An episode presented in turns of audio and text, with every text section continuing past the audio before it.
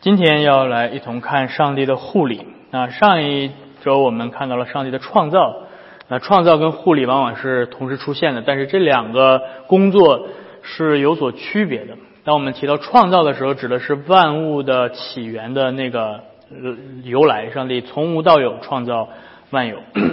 那那在接下来，当上帝创造完一切之后，上帝的另外一个工作就是护理的工作。那这个护理的工作，对我们今天来说有着极其重要的含义。嗯，那改革宗神学当中有一个这个护理，在改革宗神学当中的地位也是非常重要的。啊，如果你不明白护理，你就很难理解上帝的预定和拣选。这个这两者这两个教义是相辅相成的。那么，首先我们要来看的是什么是护理。首先第一点，什么是护理？当我们谈到护理的时候。呃，比利时信条告诉我们，给了我们这个护理的定义，对吧？这护理指的是什么呢？指的是在创造万有之后，所以这个护理不是创造的工作。上帝没有一直不断的持续创造，上帝的创造是在宇宙诞生的那个时候一次进行完了结束的动作。所以今天，比如说你去。超市买去那个什么花圃买买一个什么小种子种在地里，然后长出一个小花，对吧？这个小花的产生不是严格意义上来讲不是上帝的创造工作，严格意义上来讲是属于上帝的护理的工作，对吧？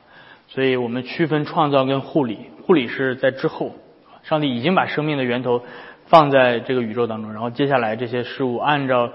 啊，上帝所规定的这些自然律在在在在在发生，所以什么是啊创？什么是护理呢？就说，在创造完万物之后，按照他神圣的旨意带领并治理它，带领并治理它。所以，嗯，英文就是 rule 和 govern，啊，统治，上帝统治万有，上帝管理一切的事情。这就是指的上帝的护理，护就是你可以说保护、看顾，啊，理就是把它按照有秩序的方式去让让一些事情发生。而这个 上帝的统治是按照他自己的旨意，而不是按照受造物的旨意，不是按照机遇，按照他自己的旨意，所以他做的一切都是符合他的旨意的。嗯，所以，所以在这个地方，我们谈到了上帝的旨意，对吧？我们之前谈谈到过上帝的 the will of God，上帝的旨意。当我们谈到上帝的旨意的时候，在这里面谈的是什么？我们区分上帝，一个是上帝的命令，命令性的旨意，对吧？上帝的，知道我在说什么吗？知道我在说什么？OK，一个是上帝的命令性的旨意，这个，这个我们可以把它称之为叫做。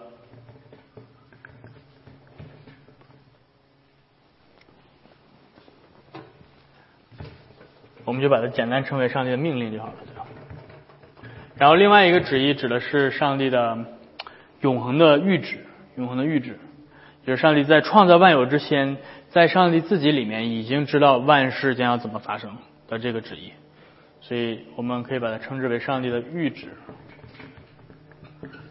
所以上帝的命令是指的他的道德律，他的啊律法。上帝说不可杀人，不可奸淫，这是上帝的旨意。但是对于上帝的命令来讲，人可不可以违背上帝的旨意？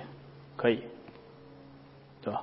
如果你说这个旨意指的是他的律法的话，人是可能受造物可能违背上帝的律法，对吧？而且的确也经常违背上帝的律法。但是如果你说上帝的旨意指的是永恒的预旨，受造物有没有可能违背上帝永恒的预旨？不可能，因为不是在一个维度，对吧？他们不是在一个维度。所以，所以在这里面提到的是，呃，护。当我们提到护理的时候，我们提上帝的旨意，指的是上帝永恒的预旨。上帝预定万事，在永恒当中就定下来一切。啊，所以受造物还没有出现的时候，上帝就已经定好了，对吧？所以受造物也根本没有能力去违背他的旨意。那所以，上帝的护理这里面提到有另外一种思想，是与上帝的护理的思想是矛盾的。有另外一种概念，啊，比利信条里面说这种概念叫什么？啊，他们他们说什么？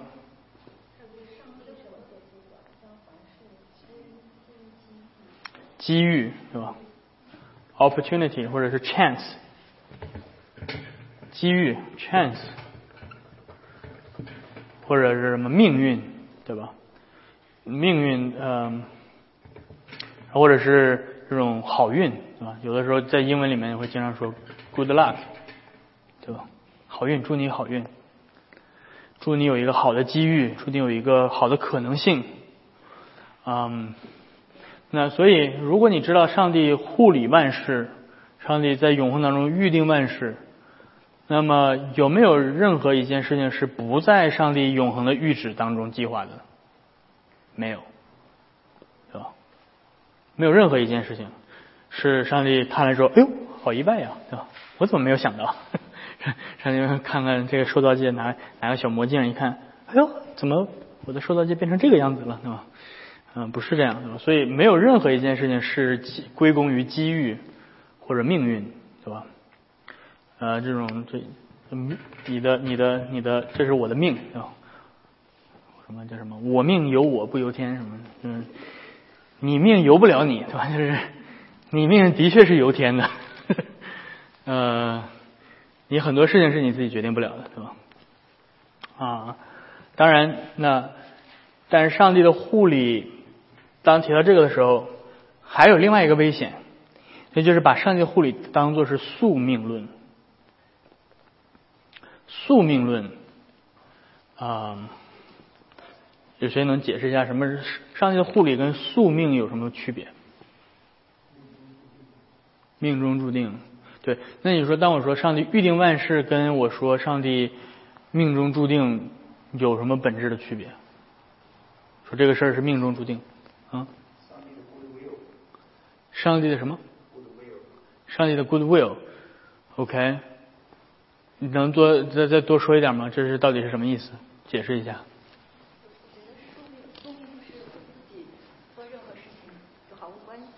毫无关系。嗯，自己努力没有没有价值了，对吧？说睡觉，然后你就很懒惰，然后你就说这个是上帝给我的命，是吗？啊。呀，所以那我们当我们谈护理的时候，有什么不同吗？有什么不一样的地方？因为今天可能有的人说，对吧？如果你说上帝预定万事，那就等于说对我来说听起来就像宿命论一样，那我就不用努力喽，我就什么也不用做喽。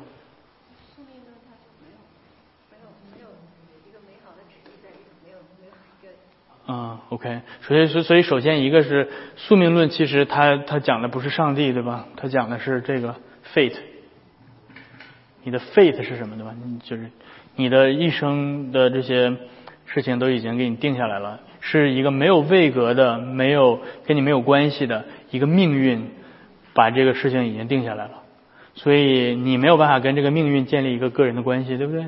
你没办法向这个命运祷告，你没有办法求这个命运。做一些事情，是吧？你也，你唯一能做的就是逆来顺受，是吧？那所以还有另外一个事情，就是说，我们呃，在在在宿命论的问题在于，忽略了上帝的命令的旨意，把这两者混淆了，认为只有这个，对吧？但是，所以所以就是说我做什么都无所谓了，对吧？反正反正以后的事情都会这样，但是如果我们区分上帝的命令的旨意跟上帝的谕旨，我们就知道的确万事都在上帝的谕旨当中。但是我们有没有责任去遵行上帝的律法？我们依旧有责任遵循上帝律法，对吧？你不用管这件事情最后发展到什么时候。现在你的责任是上帝告诉你不可杀人、不可奸淫、不可偷盗、不不可做假见证，你要遵循上帝的律法。对吧？可能你遵循上帝的律法之后的结果不是你所想要，那是在上帝的这预旨当中，你控制不了，你也不需要控制，你也不需要改变，就像约瑟一样，对不对？约瑟他不知道他他他没有做错什么，结果他就被卖到埃及当奴隶了，对不对？但是他有做错，但是他有他在埃及有没有继续说哦，反正我的命运就这样了，然后那我就。吃喝玩乐吧，我就就是想犯什么罪犯罪，没有，他还依旧有道德责任去遵行上帝的命令，这是他需要做的。所以他遵行上帝的命令，但是他不一定马上就被从监狱里面出来了，对吧？那是上帝的谕旨决定的。所以这个是我们对上帝护理的理解。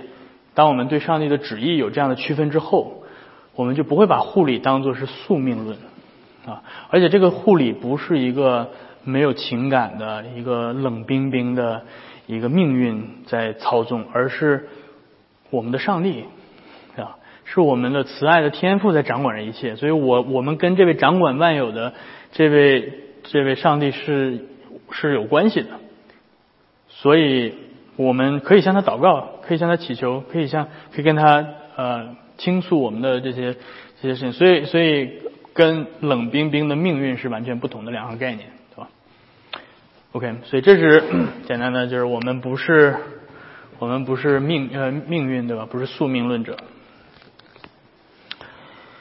嗯，所以这个，这个很，这个就很重要。这个呃，其实护理的这个教义，我们在后面会会再看到这个。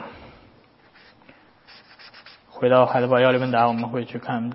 所以在谈到这个时候，刚才大家提到了伊壁鸠鲁，伊壁鸠鲁，伊壁鸠鲁派是啊，公元前四世纪。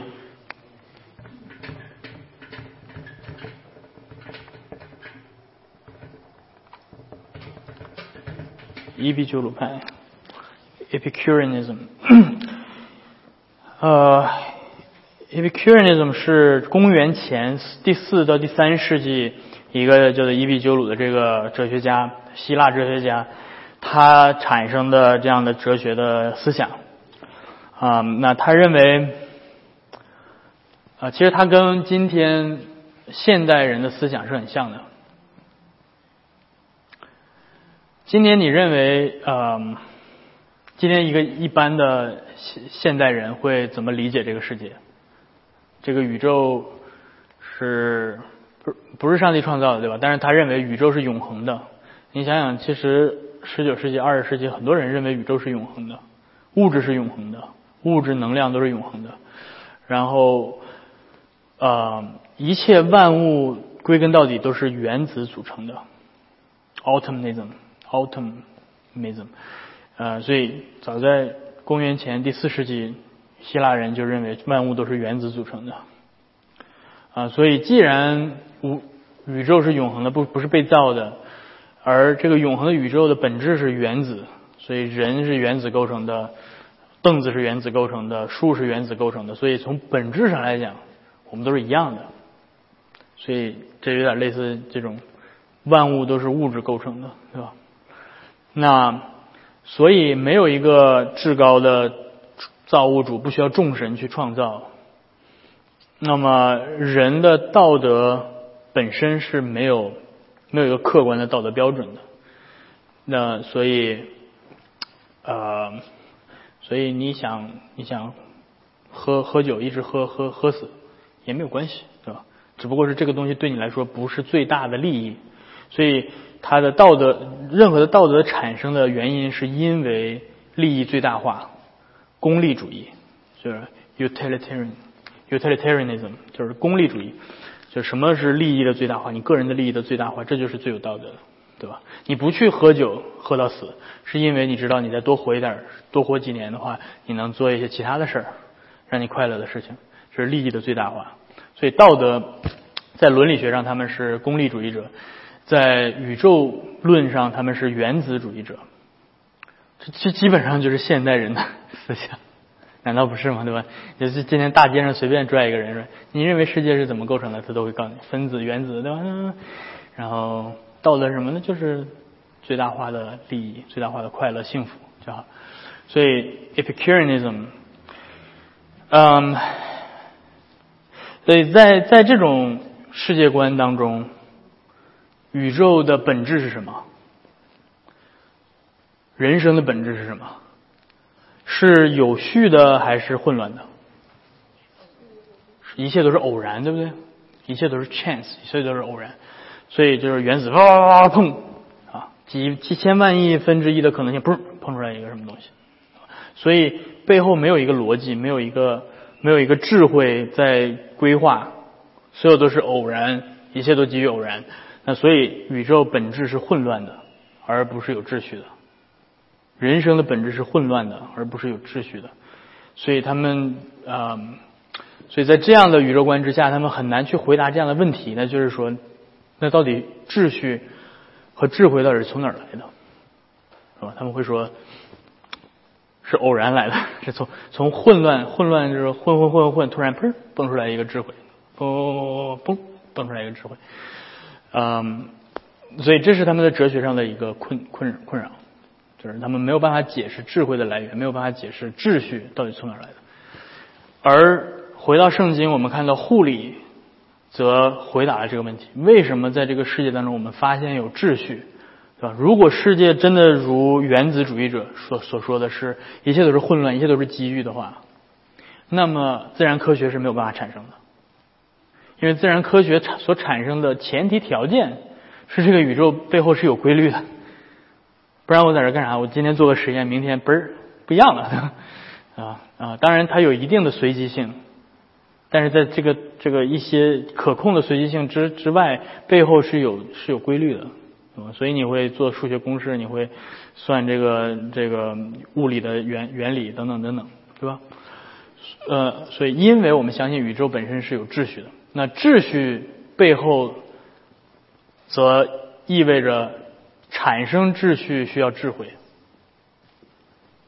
所以这个宇宙既然是有序的，那么就需要有智慧的创造和护理。那这个护理万物的就是上帝，所以这个是我们简单谈第一个，什么是护理？护理到底对我们来说意味着什么？接下来我们来看护理的范围。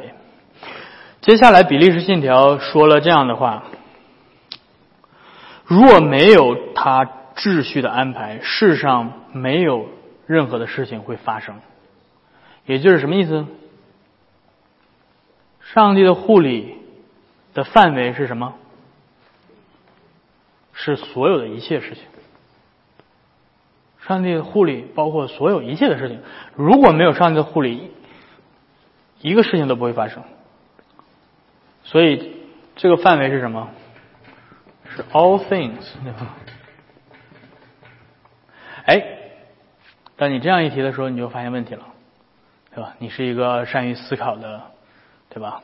聪明的，会提问的孩子，对吧？然后你就会问：如果上帝护理包括所有的事情，那也就是说，也包括那些不好的事情喽，包括那些灾难、那些罪恶的事情喽，也包括比如说。哪个哪个地方新闻又报道了什么强奸案呐？又报道了这个杀人案呐？啊，最近最近看一个新闻报道，一个父亲把他一家妻子和孩子都杀，就让孩子跪在地上求他爸爸说不要杀我。也包括这件事情喽，所以上帝的护理包括这件事情，对不对？那而这件事情又是上帝谕旨当中所定义的，所以他不会改变。我做什么也没有办法避免这件事情发生。那么，上帝跟罪恶，上帝的护理跟罪恶之间到底是什么关系？难道这不会把上帝说成是罪恶的源头吗？看到这个问题了，这是很多很多人对吧？在很多人在反反反对上帝的预定拣选之前，他首先这个问题也没思想过，上帝的护理他也没有办法接受，对吧？所以，比律信条说什么？上帝并非是罪恶的源头。所以我们首先要思考罪的问题，罪和护理的问题。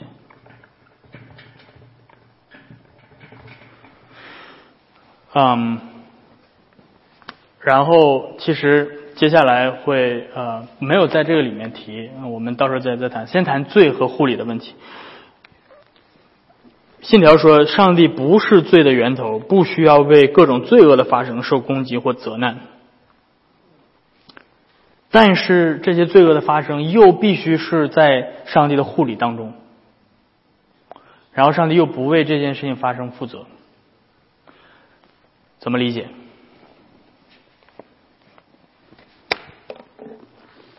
为什么会这样？所以，当我们谈到这个问题的时候，我们就还必须要回到 整个比利时信条的第一条。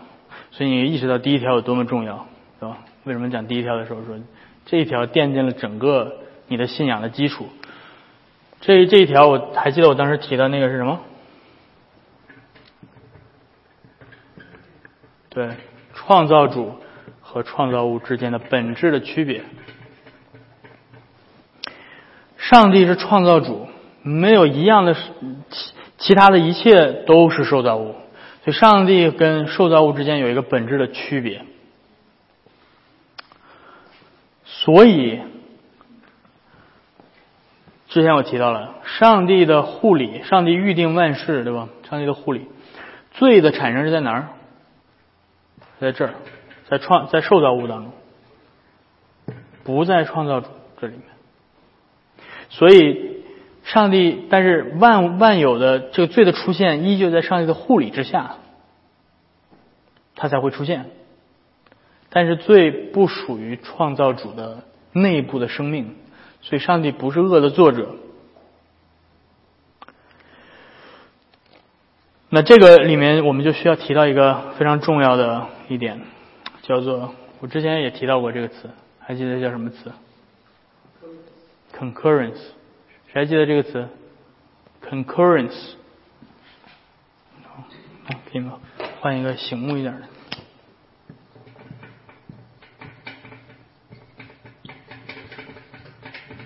concurrence，concurrence 是什么意思？因为受创造主跟受造物，他们不是在一个维度的，不是在一个平面的。所以，上帝的在他的护理当中，让一件事情发生，而受造物也本身在他所在的这个位置让这件事情发生。这两者是同时并发的，这两者是同时发出的，不是一个占百分之五十，一个占百分之五十。在上帝的层面上，这件事情百分之百会发生；在人的层面上，这件事情百分之百会发生。OK，让我给圣经当中有很多这样的例子，让我给你几个例子。一个是创世纪第四十五章，那里面约瑟被卖到埃及，那我刚才举到这个例子，约瑟被卖到埃及这件事儿，是不是上帝旨意？是不是上帝的旨意？是上帝的旨意，对不对？创世纪第四十五章，来，我们看约瑟自己告诉你，这是上帝的旨意。约瑟说什么？创世纪四十五章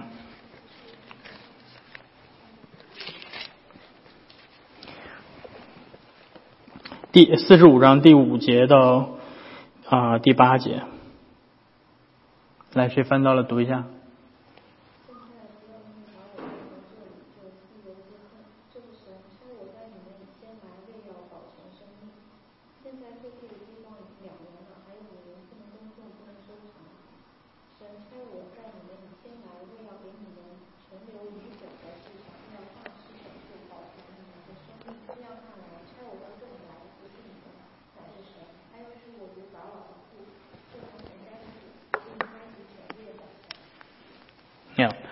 所以他们说差我来的不是你们，而是神。所以上帝在他的护理当中，先把约瑟拆到埃及。他拆把他把约瑟拆到埃及是通过什么方式？对，被被他们被他的哥哥卖掉，被他哥恨，对吧？差点拿石头打死他。嗯，但是约瑟说这是上帝差我来的。那他的哥哥们。有没有就是他的哥哥们在约瑟被卖到埃及这件事情上，他的哥哥们是不是主动的想要把约瑟卖掉？是的。所以从从创造主的角度，这是他的哥哥们不知道的事情，对吧？上帝要做什么，他的哥哥不知道。所以他的哥哥们就按照自己内心的想法去做了这件事情，而他的哥哥们的确自由的，没有受到任何的胁迫的，把约瑟卖到了埃及。而上帝就，而上帝并不是说，我看到了这个事情，哦，他们要卖了，哦，好，我来算一下，下下一步我要怎么做？不是，而是这件包括他的哥哥们心里对对约瑟的恨，对约瑟的嫉妒，这些都在上帝的掌管之下，最后要达成上帝最终的旨意。所以这叫 concurrence 啊、那他的哥哥们需不需要负道德责任？为什么？因为上帝的上帝的护理是在谕旨这个范畴，对不对？所以不是在上帝的命令这个范畴。所以约瑟的哥哥们触犯了上帝的命令，他们还是要负责，尽管他们在上帝的谕旨当中是上帝所使用的工具。同样的，耶稣钉十字架，彼得在五旬节讲道的时候说：“你们所杀害的这位耶稣，按照上帝的先见谕旨先见被交付于人。”所以，耶稣钉十字架这件事儿是上帝早在永恒当中就计划好的。我们的、我们的、我们的救恩，谁定，对吧？怎么定？这具体的什么事，全都在旧约当中都已经预言好了，对吧？他要啊被挂在木头上，对吧？他要呃这个流血，他的手要被扎，什么？所以所以你知道这一切在旧约，之所以我们相信这这件事情是救恩，是因为旧约已经把所有的细节都预言好了，对不对？所以上帝早就知道。但是这些人要盯耶稣的时候，他们有没有说：“哎呀，耶稣，我不想害你。” 但是既然是上帝的旨意，对吧？既然是上帝，我我们只能顺服上帝的旨意，我们只能不不好意思了，就来一下吧，对吧？不是的，对不对？所以你如果这样理解的话，你就理解错了，把这个区分把它抹掉了。所以你必须要有创造主跟受造物的区分。你才能知道这些人，他们就巴不得的，对吧？在受造界的这个范畴之内，他们有百分之百的自由，他们靠着自己的这个邪恶的意志，就特别想恨，他们特别想要把耶稣杀掉，所以他们要负百分之百的责任。但是上帝不会为耶稣钉十字架这件事情负道德责任，哦，而是这些定他的人。但是耶稣成就的这个救恩的功劳。我们归功给上帝，而不是归功给这些钉他十字架的人，对吧？我们不会说感谢比拉多，对吧？赞美比拉多，啊，我们不会这样说。所以区分非常的重要，你必须要，你必须要做出啊正确的区分，你才能够啊正确的去说。所以，所以呃，concurrence 就是在这个受造界当中发生的所有的事情，都在上帝的护理的掌管之下，包括罪恶。但是上帝，上帝以他全能的方式。呃，来来统管万有，上帝的能力是这个信条说是如此的伟大，不可测度的。啊，上帝的护理是超越的，并且控制受造物，包括受造物的邪恶，对吧？有人问说，为什么会有蛇进入到那个园子里面？为什么会有那个树？为什么蛇会这样？答案是。就在上帝的护理当中，上帝就是这样计划的。那上帝不就是对吧？一切罪恶的作者吗？不，上帝是超越一切受造物，罪恶是在受造物、受造界里面发生的。上帝超越这个受造界，上帝不不会为受造物的罪恶负责，但是一切没有办法摆脱上帝的啊护理。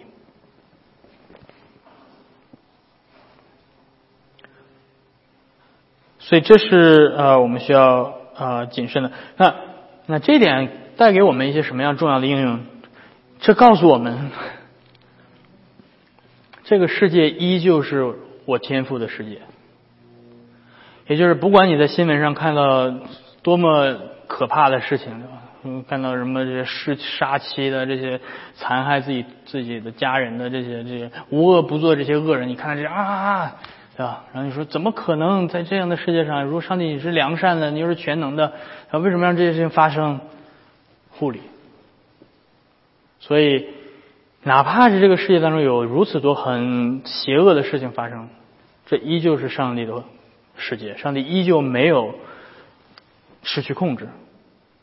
这万事的发生都在他的掌管之下，包括邪恶。所以我们。那我们需要呃避免的是这种模拟教室的模拟教室的这个呃模拟教室的这种啊二元对立，对吧？好像是好像是上帝控制一部分世界，然后魔鬼控制另外一部分世界好像他们两个都是永恒的互相对打的，对吧？有的时候我们会陷入到这种试探，就是认为说，哦，这个世界都是在空中掌权的魔鬼的统治下，好像上帝不再掌权了。不是，是的，是这个世界在空中的魔鬼的掌权之下，同时空中掌权的魔鬼也在上帝的统管之下，是吧？有的时候我们会陷入到这种，特别是这些近代的这些政治的新闻，会让你特别陷入到这种这种光与黑暗之间的这种斗争，对吧？好像就是啊，全世界都是在这个黑暗的掌权，然后就是两方互相的对打，然后我们是站在正义的一方的，对吧？不。今天这个世界上发生的所有的事情都在上帝的掌管之下，是吧？不是说他们才是黑暗的，我们是光明的啊。我们都，我们和他们都在空中掌权的统统管之下，而这空中掌权的统管之下，也在上帝的掌管之下，是这样的一个概念，而不是我们是属上帝这边的，他们是属魔鬼那边的，不是。所有的一切都在上帝的掌管之下。嗯。而且这是刚帮助我们去，就是接下来我们会看到上帝的普遍的恩惠。就那些有的时候我们会把那些人当做是属魔鬼的啊，把他们妖魔化。但实际上你是知道说，上帝统管这一切，上帝也赐给那些人，他们不是魔鬼，他们是上帝形象样式所造的人。他们可能跟你的观点不一样，他们可能有一些他们自己的出发点啊，他们可能有些结论是错误的，但是他们不是魔鬼。啊他们也有上帝所赐给他们的普遍的恩惠。就这个世界上最邪恶的人，就今天跟谁聊天提到的，对吧？今天最邪恶的人就是希特勒，就是这种杀，就是这种那个能够杀害多少多少人的这些人。他回到自己家也会给自己的孩子唱摇篮曲。这就是上帝的普遍的恩惠。他心中也知道什么是被爱的，对吧？他心中也知道什么是美善的，对吧？所以，这是上帝给这个世界的普遍的恩惠，每个人每个人都会有或多或少。所以我们不要把他们视为是我们永恒的敌人，对吧？我们要把他打败。他是有罪的罪人，对吧？他需要拯救，他需要耶稣基督，他需要啊，你去啊，用福音去啊来帮助他的。嗯，然后接下来谈到了护理跟罪。当你谈到了护理跟罪，你理解了这个 concurrence 之后。我再谈一个事儿，你就很容易理解了，那就是那就是神迹，神迹和护理，神迹和护理。那为什么要谈这个呢？这个在我们的信条当中，在信条里面并没有。嗯，直接谈到，但是我觉得这个对我们的理解很重要。就是今天我们生活在一个自然主义的世界当中，有着启蒙运动而来的很多的这些哲学，呃，都特别强调，就是说万物都是自然生发的，都没有超自然，否定任何的超自然的神迹。那所以在这种大环境都是大环境都是否定神迹、超自然的这种这种状况下。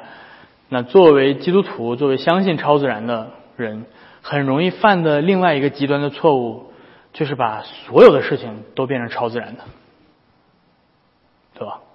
就是哇，今天我买到的这个、这个、这个、这个拿到的这个捧的这碗饭，就是上帝的神迹啊，对吧？就是呃，把所有的事情都当做神迹，到到处找神迹，对吧？这个呃，每一个降生的生命。都是一个神迹。我要，当然，当然，从一个诗诗意的角度来，从文学表达方法来，这个这个听起来很美，对吧？但是不，嗯 这所每一个生命的降生都是上帝的护理，严格意义上来说，而只有耶稣的降生是神迹，对吧？所以，所以我们当我们去面对这种不断的大家都否定超自然的时候，我们很容易陷入到就是。把所有的一切都说成是超自然的，对吧？今天我做的这个梦又是超自然。今天，呃，这个这个这个有的吃的、拥有的这一切都是超自然的。不，这些不是超自然，这些是护理。所以我们要区分超神迹跟护理。我们给护理它本身应该有的地位，我们才能够正确的知道什么是神迹，对吧？所以，所以你呃，你你今天不需要，你不需要一个神迹来使你的病好，你需要的是护理，你需要的是上帝依旧统管着万有，让这个医生能够正确的用他手里的手术刀，对吧？别抖啊，或者是他这个操作步骤不要不要出岔，让让上帝护理的手一直拖着，让这件事情做完，就自动会产生这个结果了。对吧？当我说不应该说自动嘛，就是他就他就会按照护理的这个方式，你不需要上帝一个超自然的神迹发生，是吧？像我们为 Will 祷告，对吧？我们不是说祷告神呐，给我个神迹吧？你不需要神迹，你只需要让那个手术能够正常的在护理之下顺利的成功的结束就好了。为上帝的护理祷告，是吧？要祈求上帝的护理能够正常啊的的的运作。啊，所以这种反弹造成了一种，呃，一切都是超自然的这种泛神主义，对吧？你看什么都是神，看什么都是超自然，而忽略了护理，对吧？今天有多少教会里面祷告就是主啊又给我一个神迹，主又给我一个神迹，就在他们教会天天都有神迹，是吧？为什么？不是真的神迹发生了，而是因为他们把神迹跟护理混淆了。他们把神迹跟护理混淆了，他们把一般的神自然的护理当做是神迹，啊，我今天一祷告不堵车了，这堵不堵车，这 不需要一个神迹来来来解决这个问题，对吧？啊，我一祷告，我找到一个离那个入口最近的停车位，就是，就我觉得你把这个神迹用的地方不对了，对吧？这就是一个自然的护理，啊，你可能下一次没有这个车位，对吧？难道你就咒诅神吗？啊，不是这样。OK，所以这个简单提到罪跟护理的关系，神迹跟护理的关系。呃，关于这前面这一点有没有什么问题？就像你刚刚说，比如说祷告抽位的事情，那他下次还是可以祷告啊，只是说不把它当神迹。那比如还要找找的。哦，对啊，当然，就是我的意思就是，你不需要祷告神迹发生，你需要祷告的就是护理，懂吗？你要你当我们有了这个新的 category 的时候，一个新的。一个一个教义点的时候，你就不会把不是神迹的东西当做神迹，而你把真正神迹的东西真的当做神迹。耶稣基督的降生，童贞女生子，对吧？啊，过红海，开红海，对吧？这些是上帝真正的神迹，使我们心中产生信心，生发信心，重生，这是真正的神迹，而不是那个那个，对吧？比如约瑟被卖到埃及，不是神迹啊，那是护理。约瑟当上宰相，不是神迹，是护理。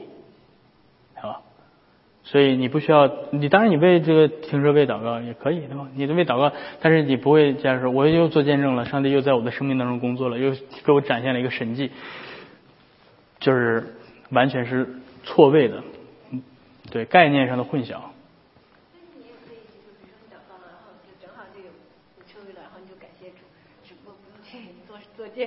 啊，对，你可以，对，你可以这样做，可以这样做，嗯。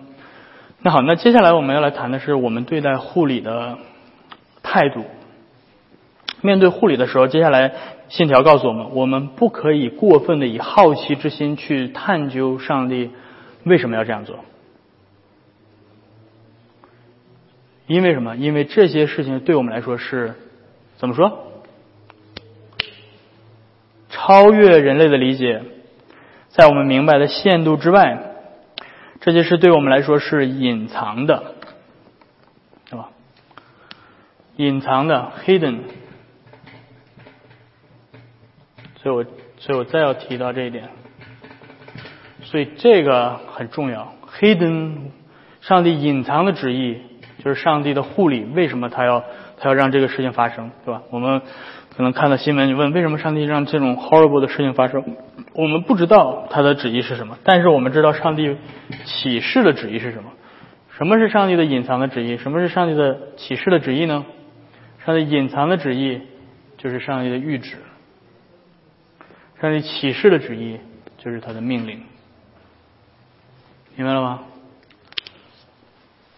上帝启示给你的是你要尽心尽力尽意的去爱主你的上帝啊。在他之外没有其他的神，不要去敬拜偶像，是吧？然后遵守安息日等等。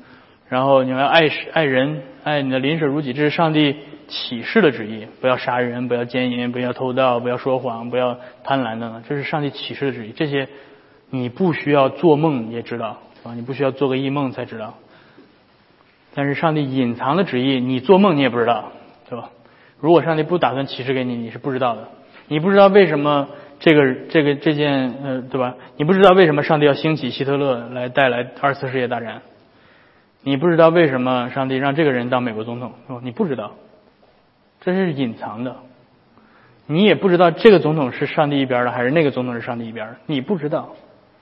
这个事儿不在启示里面，所以，如果我们混淆这两者，所以你会看到很很多的在美国的福音派的基督徒，他们没有这两个区分，他们就把所有的一切都当做超自然的，把自己认为。的这些事情当做是上帝启示清洗的事情，对吧？他们可能不知道，就像我之前有讲到的时候，我这样说，我说，美国的福音派基督徒说，我不不能确定上帝是否有预定拣选人得救，但是我确定上帝拣选的总统是谁。为什么？因为他扭曲了这个，上帝的在旧恩当中的预定和拣选是非常清晰的启示，但是这些他不知道。但是他能，他说我我能知道上帝的，我本来不知道的预旨到底是什么，所以这个是非常危险的。这是面对护理的态度，我们需要我们需要不要以好奇之心去探求上帝到底在做什么，我们没法解释这些，只等到上帝启示出来向我们解释了，对吧？就好像比如说门徒在耶稣钉十字架的时候，他们不知道这到底怎么回事想不明白。你这个不是个上属神的先知吗？或者是这不是弥赛亚吗？怎么他死了呢？人不知道为什么。你猜也猜不猜不明白。只等到耶稣从死里复活，然后新的启示五旬节下来之后，他们才明白哦，原来这是成就救恩的。所以新约圣经解释了耶稣基督的这个受苦的这件事情。所以，所以，所以我们抓住的是什么？我们抓住的是启示，而不是我们自己的猜测。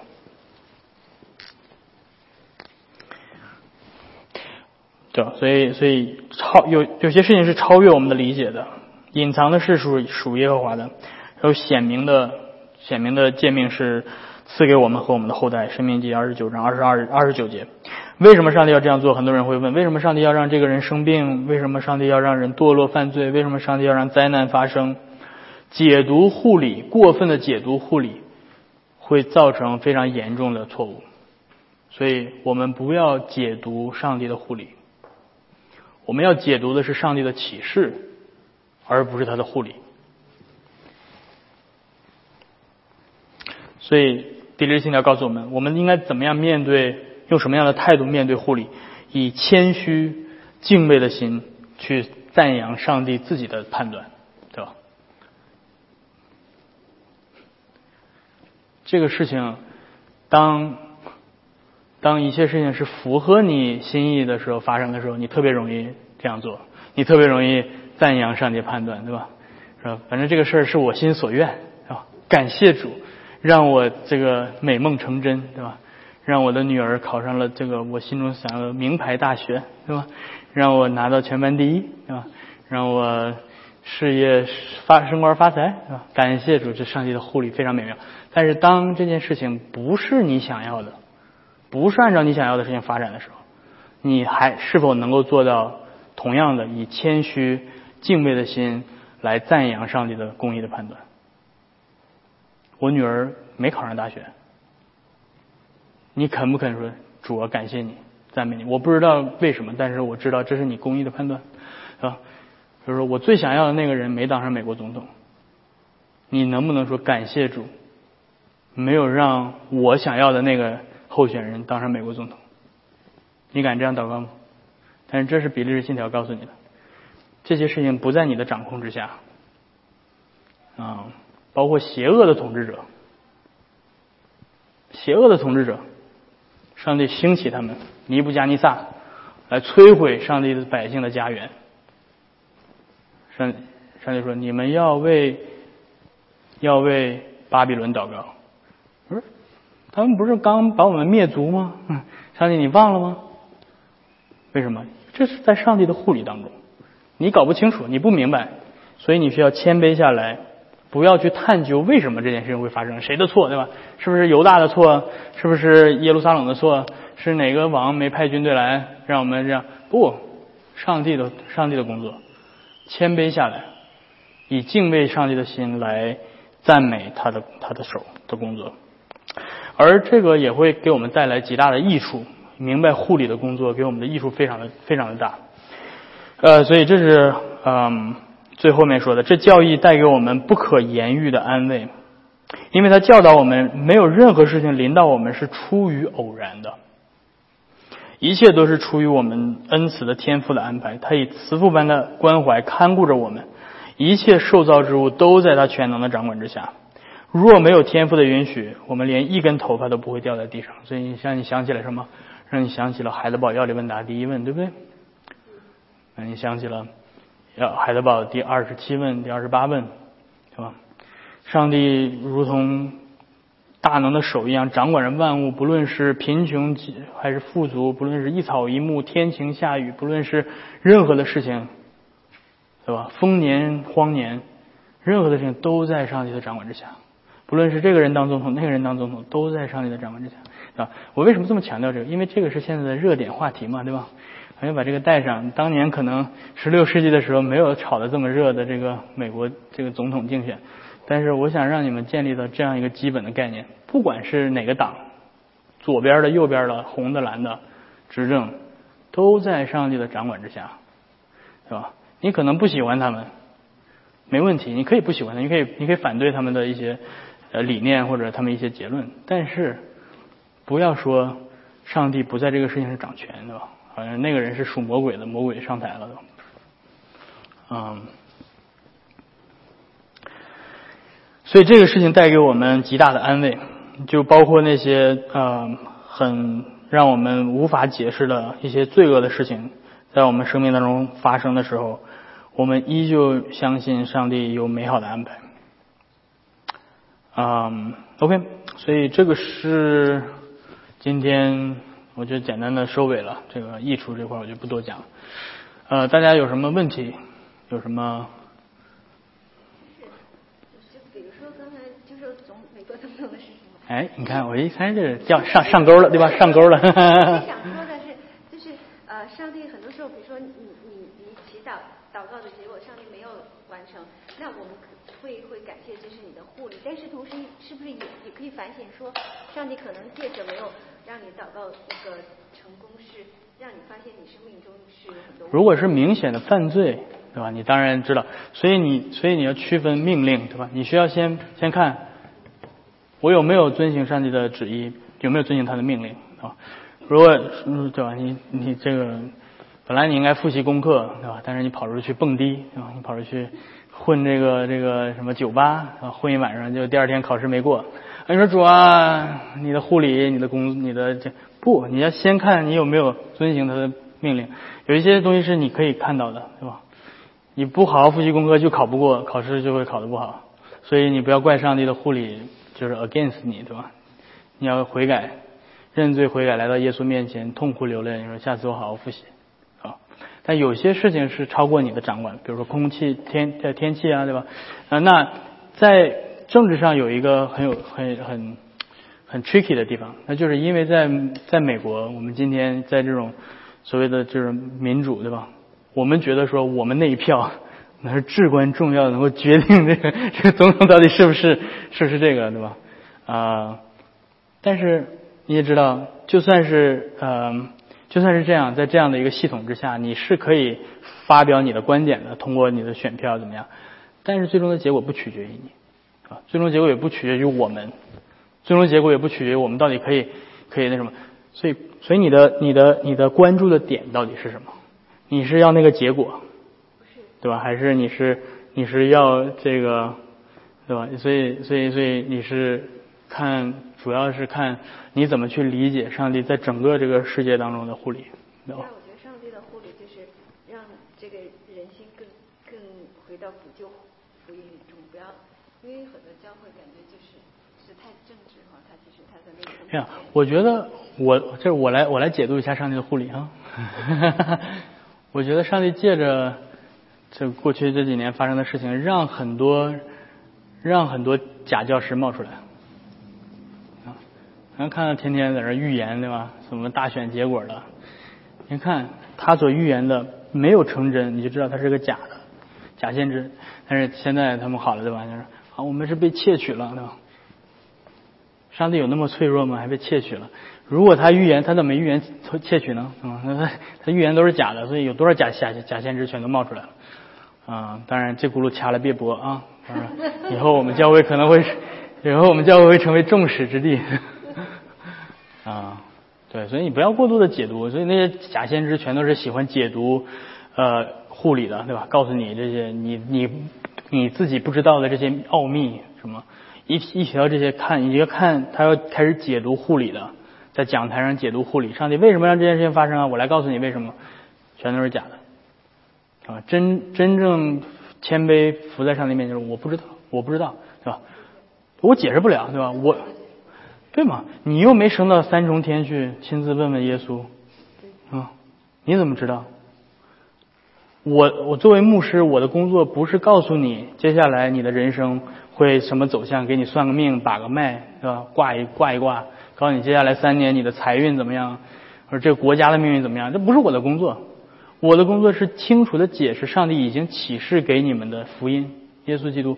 我的工作我可以确定一点，对吧？我不知道美国接下来会走上坡路下坡路，我不确定，我不知道，我不知道将来的世界格局是什么样，我不知道。但是我可以确定两件事情：第一，我们都是罪人，将来上帝要审判；第二，你只能信耶稣。唯独靠着他保险你的罪得洁净，我就知道这两件事情，这就是我的工作。别别的谈多了都是，都跟我的工作没有关系，好吧？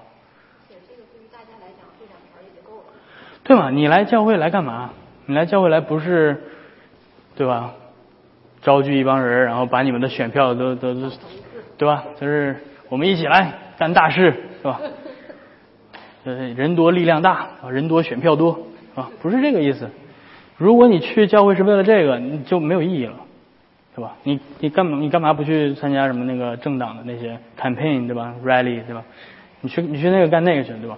我不是说反对说你去参加，你当然你可以去参加，对吧？跟我没关系，是吧？我也不我也不在乎你去的是红的还是蓝的，但是你来到教会来听什么？你来到教会我要讲什么？啊，如果你期待我讲那些东西，对不起，来错地方了，对吧？我也不懂。关键是，我想讲我也讲不明白，是吧？你要你期待让让那个白宫的人给你讲讲神学吗？是吧？那一讲全都是异端，对吧？所以你来到教会就来听纯正的福音，来听上帝的拯救的消息就好了。OK，啊，掉粉掉粉呐！来，我们这个最后做一个结束祷告。天父，我们来到你的面前，我们再次为着你护理的手而感谢你。说我们知道，在世上有许多的事情发生是超乎我们的理解，我们也无法知道。但是主，我们凭着信心，我们仰望主你自己呃智慧的呃护理啊，你的能力是呃不可测度的，你的智慧是超过我们的智慧。因此，许多的邪恶的事情发生，依旧在你的掌管之下。你为要叫我们能够啊真正来到你面前谦卑我们自己，来赞美你公义的判断，来信靠我们的救主耶稣基督所为我们成就的啊那个永恒的救赎啊我们盼望的不是在这个地上呃打造一个人间天堂，而是我们盼望着你的新天新地的到来。因此主我们啊祈求你继续的坚固我们的信心，让我们能够仰望我们耶稣我们的救主耶稣基督显现的日子，我们盼望他快来。啊，将公义施行在这个地上，啊，垂听我们的祷告，我们这样的祈求是奉靠耶稣基督的名，阿门。